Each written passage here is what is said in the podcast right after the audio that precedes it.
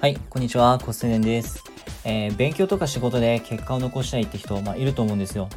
まあ、僕もあの、今社会人なんで、例えば売り上げをね、最高記録出してみたい。それで MVP とか取ってみたいって、まあ、思ったりするわけですよ。まあ、実は、この間取ったんですけどね。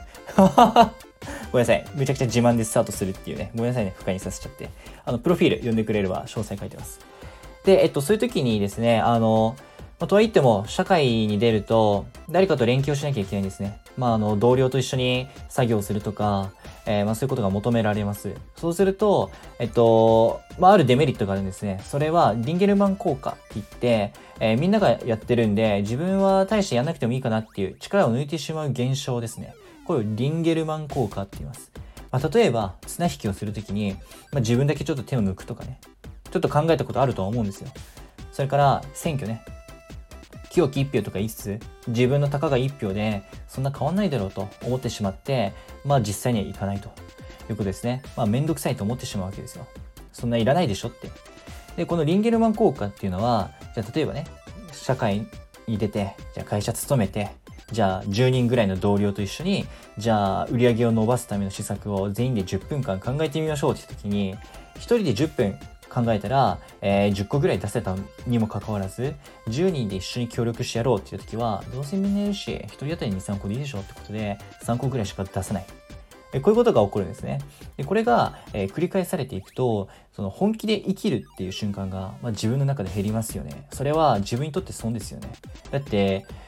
本気で生きてない以上、実績も出てこないし、そのチャレンジの回数も減るので、成長も変わらないですよね。そうすると、まあ、お金もそうだし、経験値もそうだし、えー、なかなか伸び悩むと。これが、えー、まあ、言い方は悪いですけど、いい年になっても、そのくすぶってしまう人が、えー、生まれるメカニズムですよね。リンゲルマン効果っていうのは、非常に危ないものだと僕は思ってるんですよ。で、世の中に出ると、やっぱりその、自分じゃなくてもいい、誰でもやれるような仕事をやらなきゃいけないことが出てくるので、でそういうふうに、その、なんだろう、みんなと一緒に共通してやるってなると、もうリンゲルマン効果働いちゃう。で、それの対策として僕考えたのはね、その自分一人しかやってないっていう責任を持つことが、えっと、まあ、自分をいい意味で追い込んで、それから本気でやるってね、本気で挑戦するってことにつながるので、えっと、自分に役割を持たせることが重要だと思ってます。例えば、じゃあさっきの10人で、こう、ブレストしよう、10個アイデア出しましょうって言った時に、じゃあ俺はこういう方向性のテーマに特化して出すよ。では、じゃあ売り上げを出すと言ってた時に、じゃあ、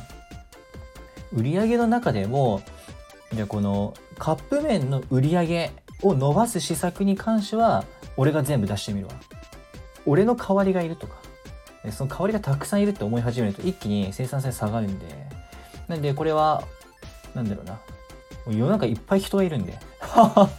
マジでこれ、いつでも隣り合わせですね。で、これが起きていくともうくすぶってしまうんで、キャリアとしてね。なのでぜひあの、危機管理を持って、わあ、リンゲルマン効果来てて今俺生産性落ちてるなってことに、えー、自分のことをね、俯瞰視できるとより良いかなと思ってます。まあ、こんな感じであの知識をね、僕まあパーパーと言っていくので、まああの共感したという方とか、えー、ためになったって方、ぜひいたらいいねとフォローをしてくれればいいかなと思ってます。また明日投稿するので、毎日やってるんでね。はい、じゃあね、